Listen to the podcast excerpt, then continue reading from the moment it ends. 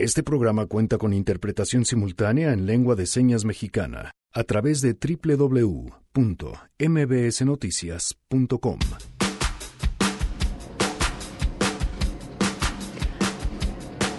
Hoy estamos en transmisión de gala porque nos encontramos en vivo desde la Universidad Tecnológica de México, Campus Cuitláhuac. ¡Ey! ¿Dónde está el aplauso? ¡Que se oiga!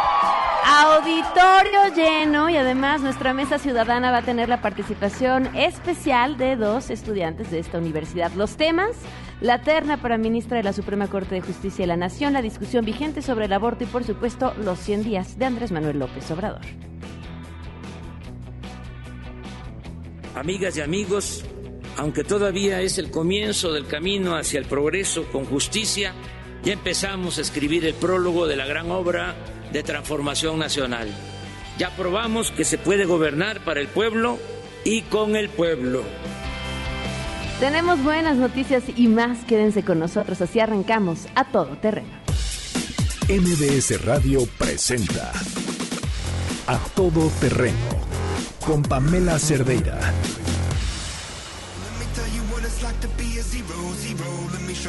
it's like they always feel, feel Like I'm empty and there's nothing really real, real. I'm looking for a way out, hello, hello. Let me tell you what it's like to be a zero, zero. Let me show you what it's like to never feel, feel Like I'm good enough for anything that's real, real. I'm looking for a way out. Buen lunes, Janine, ¿cómo estás? ¿Qué vamos a escuchar el día de hoy, Janine? Hoy arrancamos con Imagine Dragons, eh, Zero, y estar escuchando canciones que nos prendan. Es lunes, arrancamos la semana. Si alguien aquí de Unitec tiene alguna sugerencia, adelante, los complacemos. Con Janine pidan sus canciones. ¿no? Esa es la actitud. Muy bien, Janine. Gracias. Buenas tardes. Gracias a quienes nos acompañan en este lunes 11 de marzo del 2019. El teléfono en cabina 5166125, el número de WhatsApp 5533329585, a todoterreno arroba mbs.com es el correo electrónico y en Twitter, Facebook e Instagram me encuentran como Pam Cerdeira, Noé Romero en la interpretación de lengua de señas desde la cabina. Gracias Noé, lo pueden ver a través de www.mbsnoticias.com. Bueno, pues sin duda el tema del día de hoy está relacionado con los 100 días de gobierno del presidente Andrés Manuel López Obrador. Desde el fin de semana, las columnas dedicadas a hacer este ejercicio de balance entre qué encontramos como bueno, qué encontramos como malo, qué se podría mejorar, pero sobre todo lo que se espera. Y retomar, además, los que faltan. Es una administración en la que creo que todos podríamos estar de acuerdo que en 100 días han pasado muchísimas más cosas de las que habían pasado en ninguna otra administración. Y eso ha representado un reto inmenso para todos. Eh, sobre todo creo a analistas, periodistas, porque la información ha fluido a una velocidad nunca antes vista, lo que nos da poco tiempo para la reflexión, para ver las cosas con calma y para lo que necesitamos creo que todas las personas que es respirar. Y, también enfocarnos en aquello en lo que estemos eh, trabajando para hacer de este un mejor país. Más adelante vamos a ponernos en contacto con Rocío Méndez, que tendrá la información sobre este informe justamente que presentó el eh, presidente sobre sus primeros 100 eh, días. los invitamos a que participen a través del WhatsApp. La pregunta del día fue justamente cuál es su balance, lo bueno y lo malo de estos primeros 100 días y que a lo largo del programa en los cortes estaremos eh, transmitiendo. Ahora sí, Rocío, te escuchamos. Muy buenas tardes. Muy buenas tardes. Pues fue un mensaje largo prácticamente ante toda la sociedad. Aquí estaban representados los empresarios, las organizaciones civiles, los organismos autónomos ante quienes se dijo habrá un respeto absoluto a su ejercicio desde distintas perspectivas, ya sea la evaluación de la economía o bien el resguardo de los derechos humanos, este gobierno, y así destacó el presidente Andrés Manuel López Obrador, lo ha mostrado en los primeros 100 días de ejercicio gubernamental, hará un respeto absoluto a su trabajo. También estuvo el caso de la seguridad. Hay que eh, comentar a Pamela que prácticamente a lo largo de todo este discurso se pudo dar un resumen de lo que ha sido día a día el reporte de los avances, eh, principalmente en los proyectos que más importan a esta nueva administración que considera será el objetivo a seguir para poder sacar adelante a esta nación, sobre todo en dos pendientes, el asunto de la economía y el asunto de la inseguridad. También se aclaró que no habrá ningún tipo de apoyo a ningún grupo de interés o a ningún otro proyecto que no sea aquel que pueda sacar a la nación desde estas dos perspectivas, la economía, la inseguridad y efectivamente a partir del bienestar. Hay una permanente señalización de que esta es una cuarta transformación que no solamente obligaría a el hecho de cambiar estas perspectivas de país que hemos tenido, dice él, y además agradeció a la gente que así tomó este camino, por lo menos 30 millones de votantes, de apostar por un giro, porque hizo muy breve evaluación del país que recibió y pues eh, particularmente en materia de energéticos dice que el desastre es importante de revertir y para ello se está trabajando, se confía en que las acciones que se han colocado para poder transformar a Pemex, pero también a la Comisión Federal de Electricidad van a dar buenos resultados. Hizo notificaciones de los avances, por ejemplo, en este ejercicio en contra de la corrupción y en caso muy particular adelantó que pues los ahorros son alto relevantes, eh, por ejemplo, al combatir el robo de combustible, pese a las 135 personas que fallecieron en Tlahuelilpan, después de que dentro de esta vorágine de continuar con esta práctica ilegal, muchas comunidades eran colocadas como escudos humanos ante poder seguir con este tipo de prácticas nocivas e ilegales por parte de los delincuentes. Dice él que la cuarta transformación también es la reconciliación y lo vamos a seguir construyendo entre todos. Esta es la gran idea de vivir en una patria nueva, libre, democrática y fraterna. Fue el mensaje final que dio el presidente para después, por ejemplo, comentarte que pudimos platicar con el empresario Carlos Slim. El UE también tuvo una muy larga conversación con la prensa aquí reunida en Palacio Nacional y él confía en que efectivamente se va a alcanzar ese 4% de desarrollo, de crecimiento económico. También considera que no nada más es un asunto de que sean las inversiones, como destacó el presidente López Obrador, del poder público, que él decía serán unas inversiones semillas por parte del gobierno federal. Él considera, el señor Slim, como empresario de este país, que efectivamente se puede alcanzar el crecimiento si el empresariado mexicano también invierte. Al ser cuestionado sobre si él participaría de las licitaciones que también el primer mandatario de la nación anunció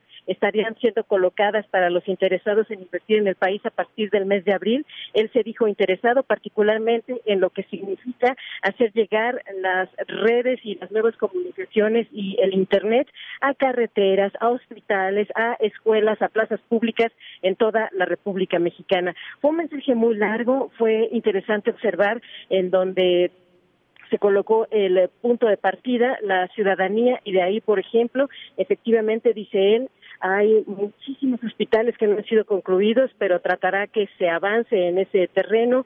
Comenta el gobierno actual que no lo podrá hacer en este 2019, pero sí será una realidad de su gobierno. Lo mismo con otros proyectos que comentó le dejaron inconclusos, entiéndase el eh, Tren México-Toluca, por ejemplo. También comentó que pese a que ha habido cuestionamientos e incluso dudas de que un proyecto como la nueva terminal aérea en Santa Lucía pueda ser el resultado ante la cancelación del aeropuerto internacional de Texcoco de que es una obra que ya no se va a realizar, él considera que fue la mejor decisión porque asume, así fue consultado a la ciudadanía, así fue respondido y es de esa manera como se va a llevar a cabo lo que indicó el pueblo al respecto de un proyecto como este y también se señaló que van adelante los pagos a los que resultaron dañados por la cancelación de este proyecto insistió en que una serie de propuestas, como por ejemplo estas de unir al Atlántico con el Pacífico a través de su proyecto del Istmo, traerán nuevas circunstancias. En ese terreno prometió a los presentes y dijo, yo no soy traidor, así sucederá voy a cumplir con lo que estoy planteando a la nación, que todos los proyectos como estos, Tren Maya, el proyecto del Istmo, las nuevas refinerías que están colocadas, como por ejemplo la de Dos Bocas en Tabasco, serán proyectos que se observará su conclusión una vez que concluya su mandato. Parte de lo que se registró aquí, que todavía se sigue registrando en los alrededores de Palacio Nacional. Pamela. Muchísimas gracias, Rocío. Estamos al tanto. Buenas tardes. Hasta luego, Rocío. Muy buenas tardes. Eh, bueno, pues ahí la información sobre lo que se sigue diciendo en el marco de estos 100 días de gestión de Andrés Manuel López Obrador. Hoy se cumplen un año, seis meses, nueve días. Un año, seis meses, nueve días del feminicidio de Victoria Pamela Salas Martínez. Un año, seis meses, nueve días en el que su familia no ha tenido justicia. Que siguen las investigaciones. Esperando y, teniendo todavía los resultados de los este, peritajes que mandaron a analizar. A tres meses todavía están esperando los resultados de esa investigación todavía. Victoria, pues nada. A quien escuchan es la voz de Consuelo, la mamá de Victoria, en una entrevista a poco tiempo, meses del feminicidio de su hija. Hoy, un año, seis meses, nueve días después, las cosas siguen igual, sin justicia, y en este espacio seguiremos contando. Vamos con las buenas.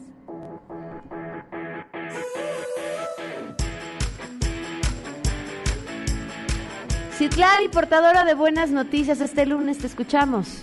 Hola Pamela, buenas tardes a ti también a nuestros amigos del auditorio.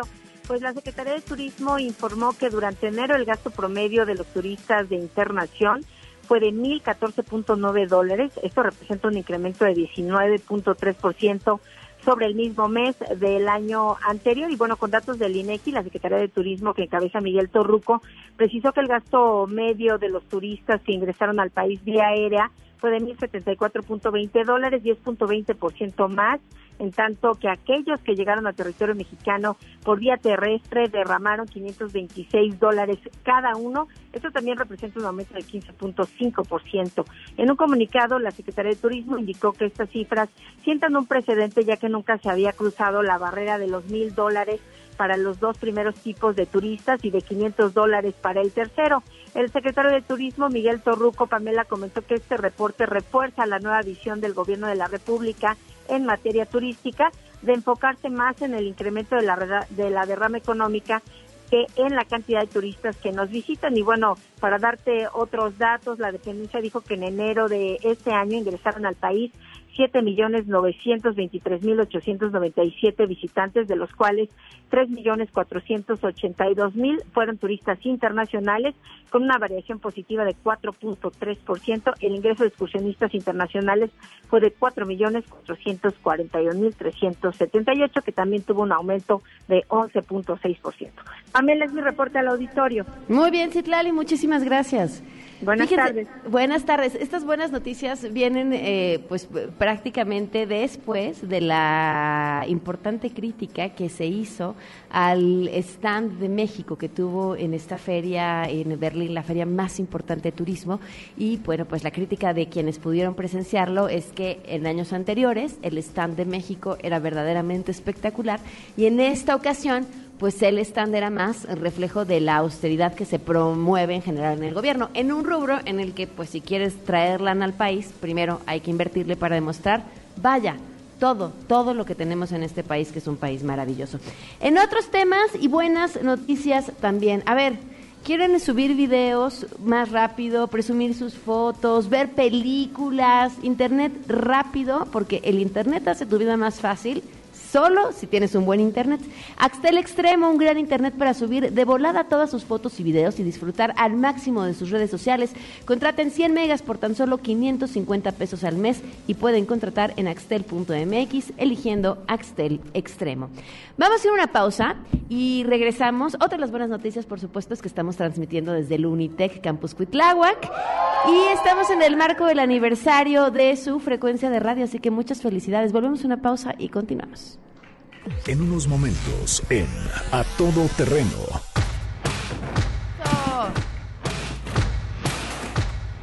Regresamos con la mesa ciudadana. ¿Qué opinas de los primeros 100 días de gobierno del presidente López Obrador?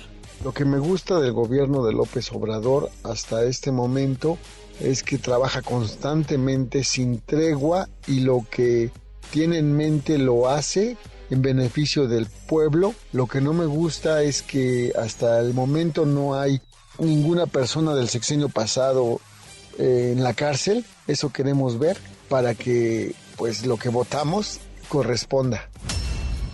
Día Pamela Auditorio.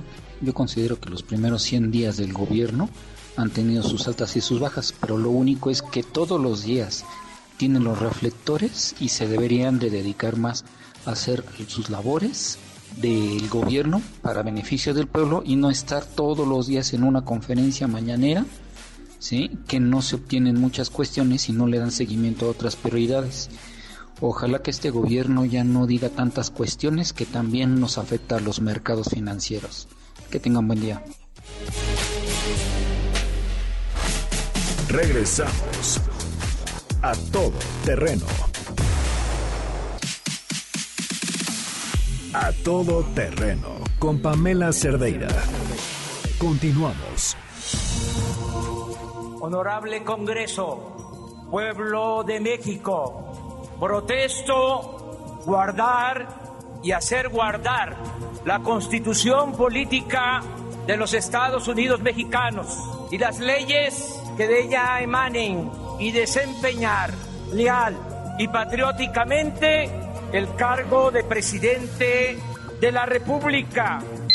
En tres años estará funcionando. Me canso ganso.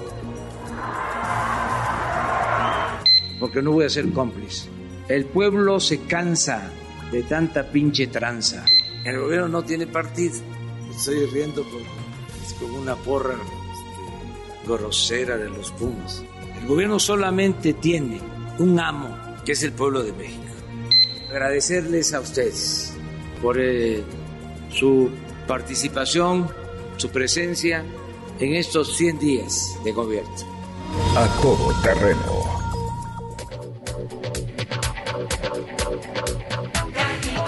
Continuamos a todo terreno y quiero aprovechar para explicarles a los chavos de Unitec y por supuesto a la gente que nos escucha la razón de ser de la mesa ciudadana. Esta mesa comenzó durante el proceso electoral.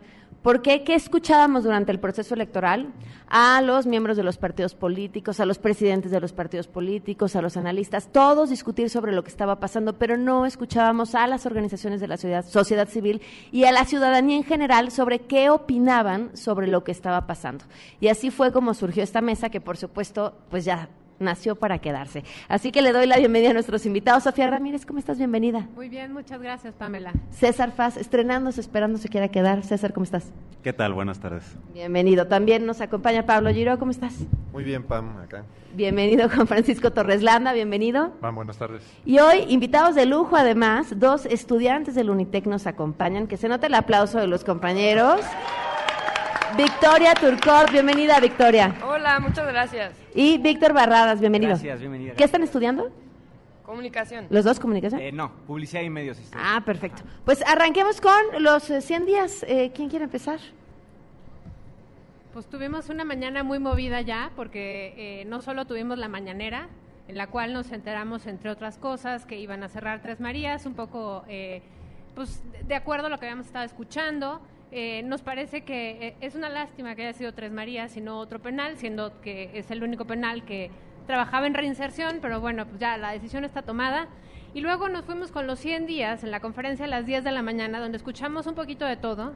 Yo trabajo en Mexicanos contra la Corrupción obviamente me enfoqué en esa parte y escuchamos que los 500 mil millones que había prometido eh, el presidente Andrés Manuel López Obrador desde la campaña y luego durante el proceso de transición y ahora nuevamente a los 100 días, aparentemente ya se están ahorrando. No nos dijo en dónde, entonces parte de mi trabajo va a ser justamente verificar dónde están esos ahorros y, y, cómo vamos a empezar a ver medidas anticorrupción, porque si algo nos está faltando todavía a 100 días, es un plan para acabar con la corrupción. Ustedes se acuerdan que tenemos esta promesa de no perseguir a nadie, porque somos buenos y perdonamos y de ahora en adelante ya no va a haber corrupción. Entonces eso para nosotros es, es una garantía de impunidad, porque obviamente lo que no se castiga, pues está condenado a repetirse y es el peor de los incentivos. Entonces, dándole el beneficio a la duda al nuevo gobierno, estamos alertas, estamos dispuestos a escuchar y ver cuándo nos van a presentar este plan de los 100 días. Creo que, Pam, un tema muy importante es que para estas evaluaciones que históricamente, por cierto, estaba leyendo que tenía que ver con eh, la administración de Franklin Delano Roosevelt fue el primero que hizo esta evaluación a los 100 días por la problemática que él enfrentó y el New Deal, en este caso, tenemos una problemática en el país, pero por razones distintas. Algo que desde nuestro punto de vista es importante es que tenemos que recurrir a datos duros. Lo que el país ya no resiste es que haya una declaración, una serie de referencias, pero que no estén sustentadas en datos duros que avalen justamente, por ejemplo, esto, cómo se va a combatir la corrupción o por qué no se va a perseguir los hechos del pasado o cómo se están instrumentando las medidas, por ejemplo, de corrección en la deuda de Pemex o algunos otros temas. Y eso, eh, eso es algo que nos preocupa a todos porque, por ejemplo, cuando vemos los datos del comportamiento económico, que son datos duros, ya dicho inclusive por vicegobernadores del, del Banco de México, te dice claramente que en diciembre viene una disminución, en enero ya vienen otras cifras, entonces hay un declive económico que si no se hace algo para estimular la inversión, el declive va a generar más problemas que eventualmente pesarán en los bolsillos de todos los ciudadanos. Entonces, lo que vemos de este lado es que si no se enfrentan los problemas, insisto, con un estudio técnico, con un estudio realmente robusto para entender por qué las calificadores no están eh, determinando de esa manera, por qué las inversiones se están deteniendo, por qué los flujos no se están dando, no vamos a encontrar la salida. Y cuando nos demos cuenta, va a ser mucho más difícil salir de esta debacle, que nadie la quiere, pero si no hacemos algo al respecto y pronto, va a suceder. Me quedaría, por ejemplo, con una declaración en la mañana, el presidente dijo que ya habiendo revisado nuevamente todas las cifras, la mejor decisión que había tomado era cancelar el aeropuerto de Texcoco. Lo que yo quisiera ver es cuáles son esas cifras, porque todas las que vemos los demás, no hay una sola cifra que apunte en esa dirección. César. Bueno, eh, los primeros 100 días es un poco para, para explicar de qué va del gobierno, algunas acciones generales que se han tomado.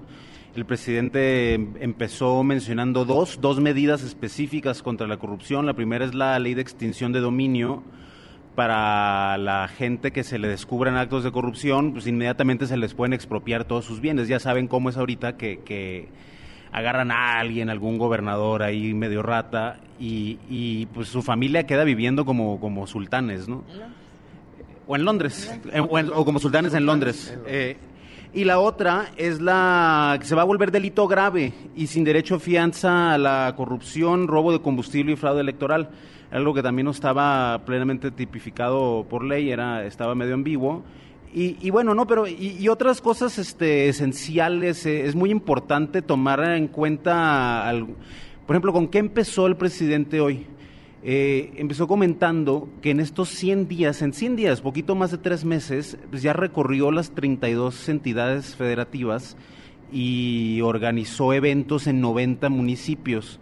Esto significa algo muy, esto eh, tiene una importancia muy, grande porque lo que nos está diciendo es que este gobierno se va a, valga la redundancia, a gobernar desde el territorio, ya no desde una oficina donde se toman decisiones. Son dos diferentes formas de entender el poder, ¿no?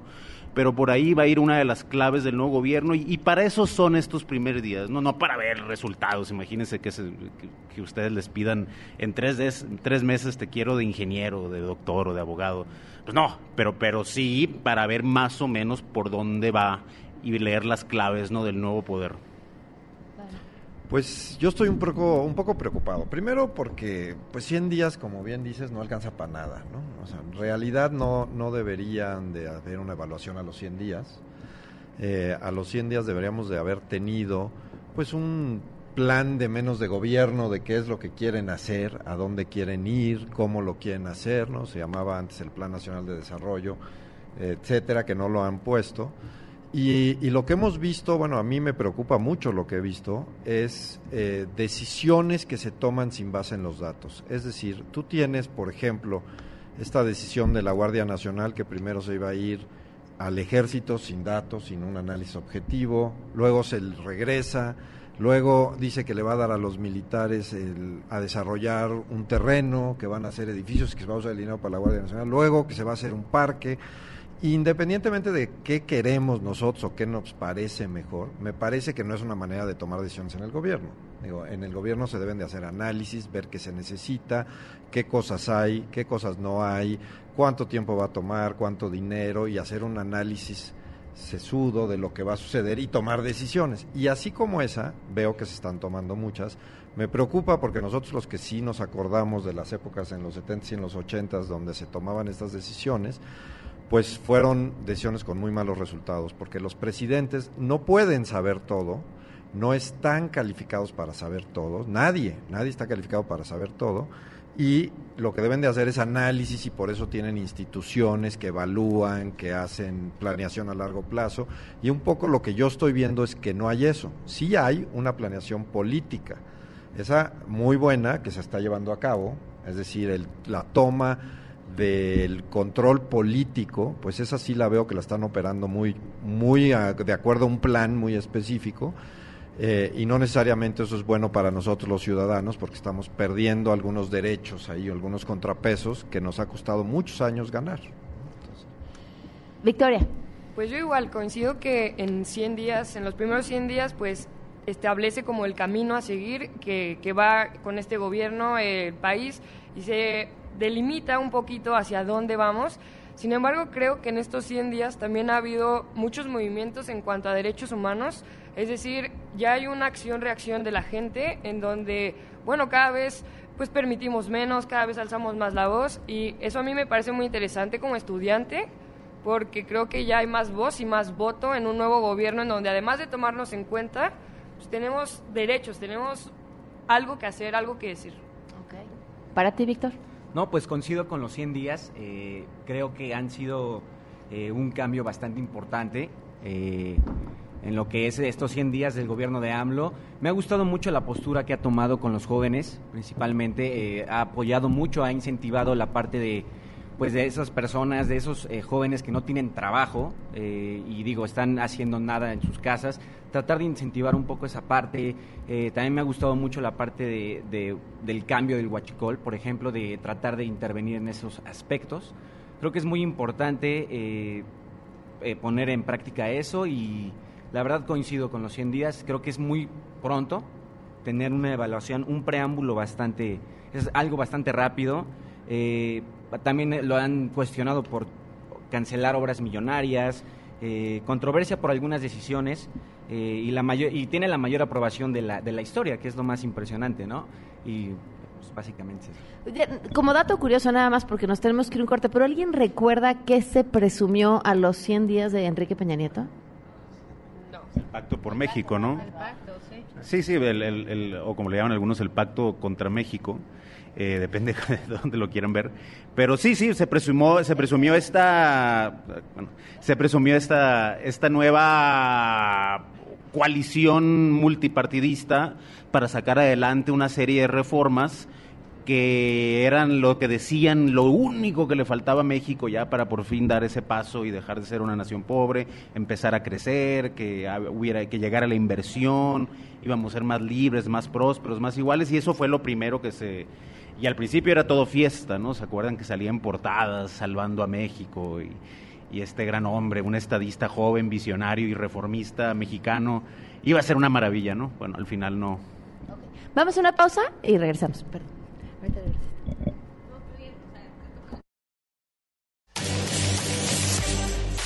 ¿Qué opinas de los primeros 100 días de gobierno del presidente López Obrador? Pensé realmente mi respuesta. No he visto absolutamente nada bueno. Ha sido un 100 días de puras decisiones impulsivas, carentes de alguna estrategia, eh, caprichosas. No, muy mal. 100 días fuera, fuera de lugar totalmente. Espero, realmente espero que esto mejore ya que no ha dado nada para, para bien. Me parece bien lo que ha hecho en quitarle el dinero a los políticos y todas las demás dádivas que tenían. Lo que no me parece bien es las decisiones que está tomando para temas importantes, que se vayan a consulta. Ese tipo de cosas no está bien, como que necesita gente con capacidad y está metiendo solo a la gente que ha militado con él durante tantos años. Ahorita lo que necesitamos ya es que dé buenos resultados. Si no, su única oportunidad que es esta se le va a ir y jamás no van a volver a tener otra oportunidad. Los primeros días, los primeros 100 días del presidente los resumo fácilmente. Fatal. No escucha a nadie, hace solo lo que él decide, sus caprichos y no creo que tenga gran amor a México. Regresamos a todo terreno. A todo terreno con Pamela Cerdeira. Continuamos. Yo también tengo derecho a rechazar este trapo verde porque yo represento a muchas personas que creemos que el aborto es un asesinato de una persona. Lo que se pretende hacer, y esto que quede clarísimo, es no criminalizar a una mujer. Lo que se pretende es no llevarla y sujetarla a un proceso penal y a privarla de su libertad. Yo creo que eh, no debemos de abrir esos debates que vamos a, a serenar el país. A todo terreno.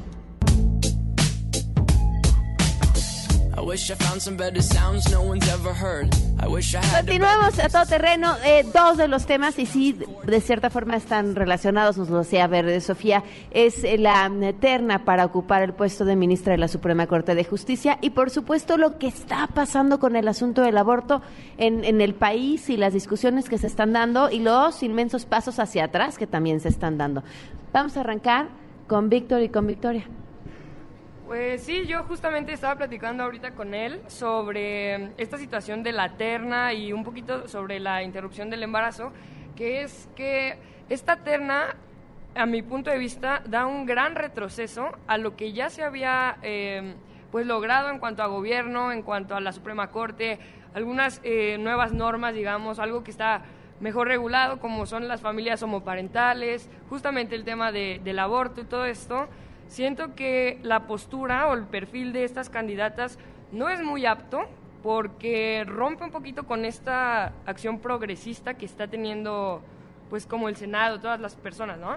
Igual estuve leyendo que en Twitter la bueno, mucha gente rechazó a la terna, que no no justamente coincidían con a lo mejor conmigo, que no no les parecía como tan buena las cosas que habían comentado, no sé. Sí, coincido con mi compañera Victoria, creo que las tres eh, tienen fines muy políticos, especialmente al morenistas. Eh, además, creo también que tienen ahí detalles, conflictos de intereses, eh, y eso me hace bastante mal. Y comentando un poquito acerca, acerca del aborto, creo que es un retroceso bastante grande para los derechos de los humanos de las mujeres, ya que, o sea, no... o sea, el tema aquí es la recriminalización a la mujer perdón, sí, la recriminalización a la mujer, ¿no? Eh, se le vuelve a recriminalizar en distintos eh, aspectos, o sea, ya no solo el agresor, sino también e inclusive los legisladores en el Senado, y obviamente nadie quiere que, que, las mujeres aborten, de alguna manera nadie quiere que le quiten la vida a alguien, ¿no? Pero creo que es bueno tener eh, la opción de, de pues, que las mujeres decidan y estar más a, a favor de los derechos de las mujeres, ¿no? Porque Existen estadísticas que marcan que actualmente hay mujeres ahorita eh, en la cárcel por haber abortado, ¿no? Se me hace una total injusticia y es un total retroceso. Muy bien, gracias, Víctor y Victoria. Yo, yo, porque se me cohecen las habas, perdón. A ver, son, son temas súper delicados. Yo le pido a mis colegas hombres que también opinen, porque luego las feministas radicales dicen que estos solo son temas de mujeres. Somos 51% de la población, sí es un escándalo que tengamos que seguir pidiéndole permiso al Estado para decidir qué es lo que pasa dentro de nuestro cuerpo. Lo que viene después o antes y la discusión moral, si yo creo que la vida es a partir de la concepción o no, ese es un tema meramente privado del ámbito privado, pero mi cuerpo es mío. Yo nunca he visto que un hombre le tenga que pedir permiso a ningún juez para hacerse la vasectomía o simplemente para, no sé, tratarse cáncer de próstata. Yo qué sé, ese tipo de cosas son las que están en, juego sobre la mesa. Y también está sobre la mesa el avance progresivo de la protección a los derechos fundamentales. Y aquí es donde entra otra vez el tema de la terna. La terna para sustituir a una de las ministras, a Margarita Luna Ramos, está constituida por tres mujeres. Hasta ahí vamos todo bien, cuota de género está bien problema es que, como decían aquí los colegas de la Unitec, tenemos tres perfiles que por, por sí mismos cada uno presenta una dificultad. El primero es de Yasmín Esquivel, que es una, es una calificada jurista que tiene una trayectoria, no sé, como de 30 años, digamos, en diferentes tribunales, ha sido magistrada, tiene, tiene una, buena, eh, una buena trayectoria, digamos, en términos técnicos, pero tiene también una serie de eh, sentencias donde se le acusa de conflicto de intereses, en concreto porque tiene fallos a favor de grupos inmobiliarios.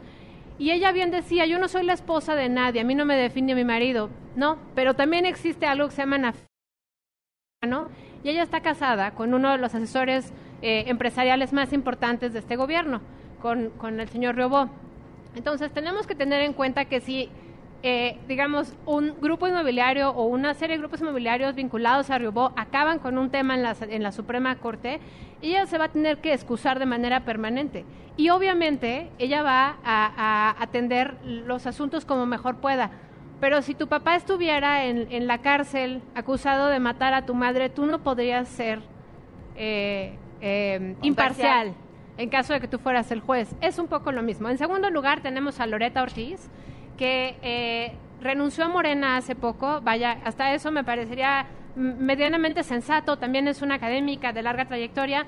Pero ¿qué creen? Está casada con quien va a ser el nuevo fiscal anti, eh, delitos electorales a partir de, no sé si el viernes pasado o el miércoles que sigue, pero en estos días ya van a, van a aprobar el nombramiento del Senado y, no, tiene, no tiene sentido que en un país donde hay elecciones prácticamente cada año, eh, una de las ministras tenga que excusarse cada vez que un tema electoral sea eh, eh, asunto, asunto de la Suprema. Yo sé que hay un tribunal electoral que es, la máxima autoridad para resolver estos temas, pero no están desvinculados. Ambos son el Poder Judicial y tienen que ver. Y en tercer término tenemos a Celia, a Celia Mayra García.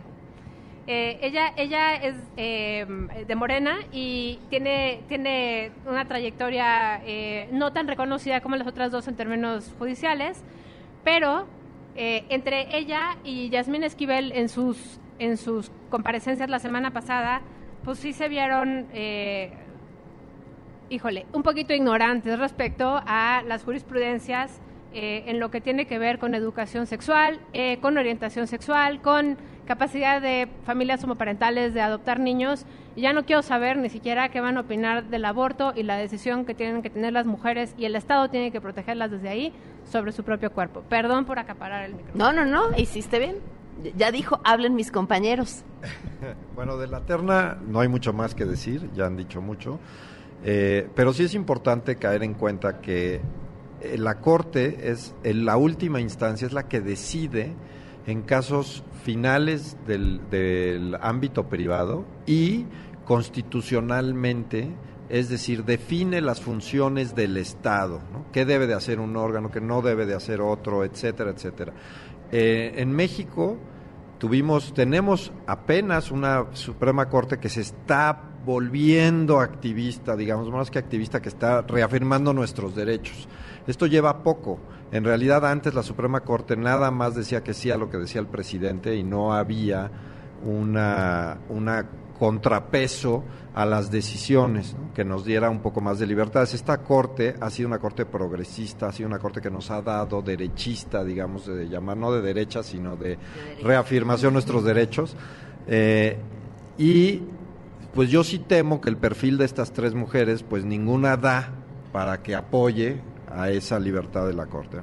Y por el lado del aborto, que es un tema enorme, opinaremos, eh, yo sí creo que dentro de los derechos que se deben de afirmar es el derecho a las mujeres a hacer lo que quieran con su cuerpo, de menos, y para no meternos en grandes rollos, de menos, ¿no? En los primeros meses del embarazo. Ya en Estados Unidos hay una controversia muy grande al final del embarazo, pero en realidad eh, el derecho, digamos, de la madre debe de sobreponerse sobre el derecho de las células al inicio de un embarazo, desde mi punto de vista. Bueno, bueno, en cuanto a la terna estoy de acuerdo con ustedes. A mí no me gustan los perfiles. Ya el, Senado es la instancia que va a resolver su idoneidad. Eh, en cuanto al aborto, hay que también agregar un par de un par de puntos, no interesantes. Vivimos en todos aquí estamos en una ciudad muy progresista. Eh, aquí la interrupción legal del embarazo este, entró en vigor que 2007, por ahí. Eh, entonces ya, ya, tenemos ya más de una década eh, en que las mujeres este, se les han reconocido sus derechos, pero el resto del país no es así. no traigo el dato exacto, pero si mal no recuerdo, hay aproximadamente unas, no me acuerdo si eran entre 800 y 1200 mujeres encarceladas en este país por abortar. En el 100% de los casos fue, fueron este, votaciones en los congresos locales por los por el PRI y el PAN. El PRI alguna que otra vez quizás medio dividió voto, pero el PAN el 100% de sus legisladores pueden revisar el dato ha votado a favor de, de criminalizar el aborto y encarcelar mujeres. Creo que tampoco es mayor responsabilidad. es lo mismo, ¿no? O sea, al final del día. Eh, ahorita por primera vez en mucho tiempo, eh, la sociedad, las mujeres y quienes, todas las personas que apoyamos el, el derecho a decidir, hay aliados en el gobierno, ¿no?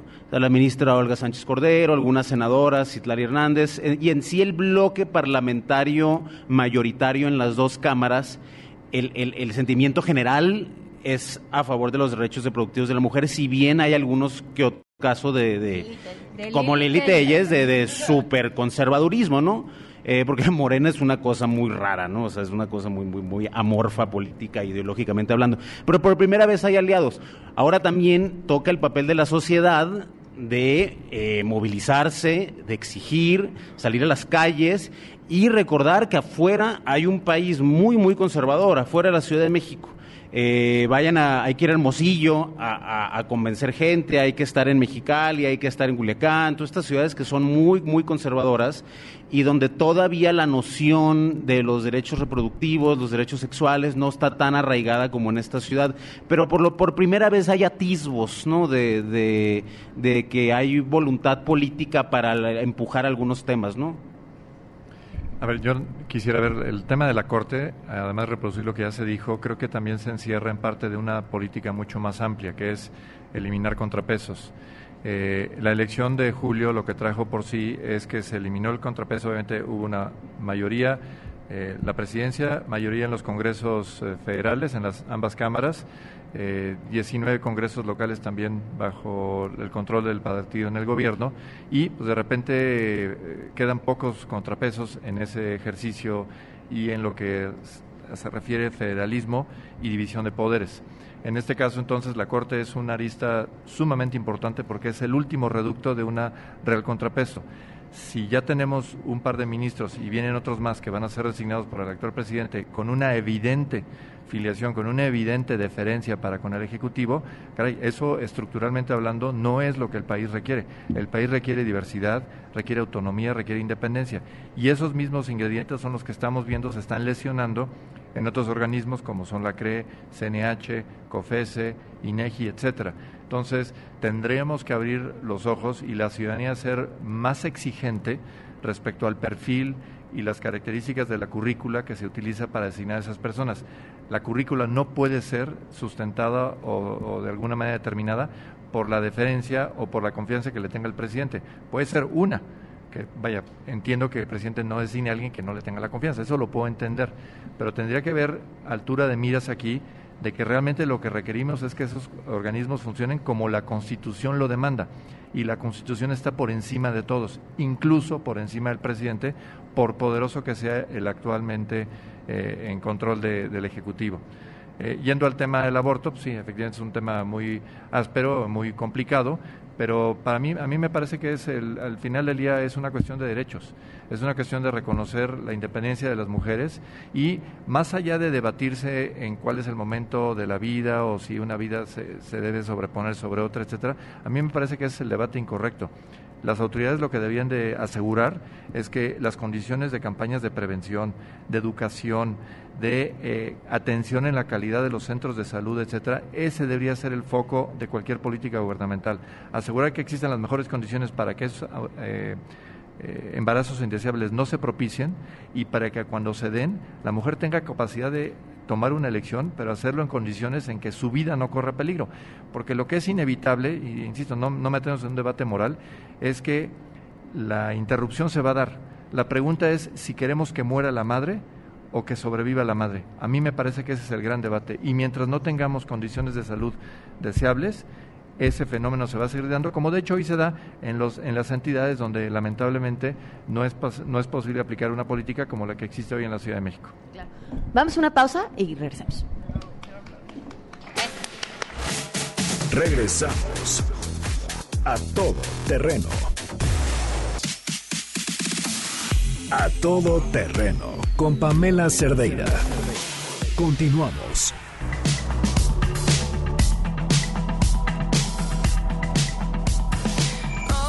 Oigan, ya regresamos y realmente a despedir, así que les agradezco que nos hayan acompañado en la mesa. Este, Víctor y Victoria, espero los puedan excusar de sus clases todos los lunes de aquí en adelante para que nos sigan acompañando. Muchísimas gracias. Muchas gracias por habernos acompañado. Gracias también por haber venido hasta Unitec a, a la mesa. Muchas gracias. Gracias a ti.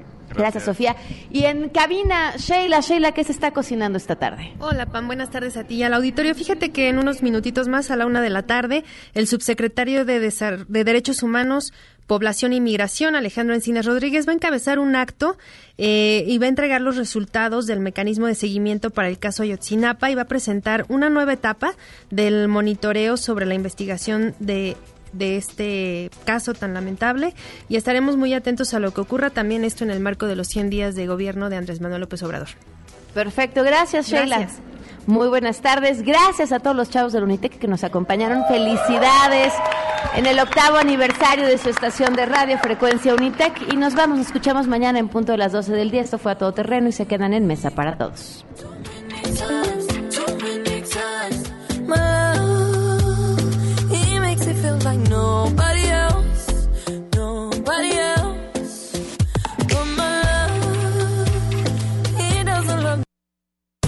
MBS Radio presentó A Todo Terreno con Pamela Cerdeira, donde la noticia eres tú.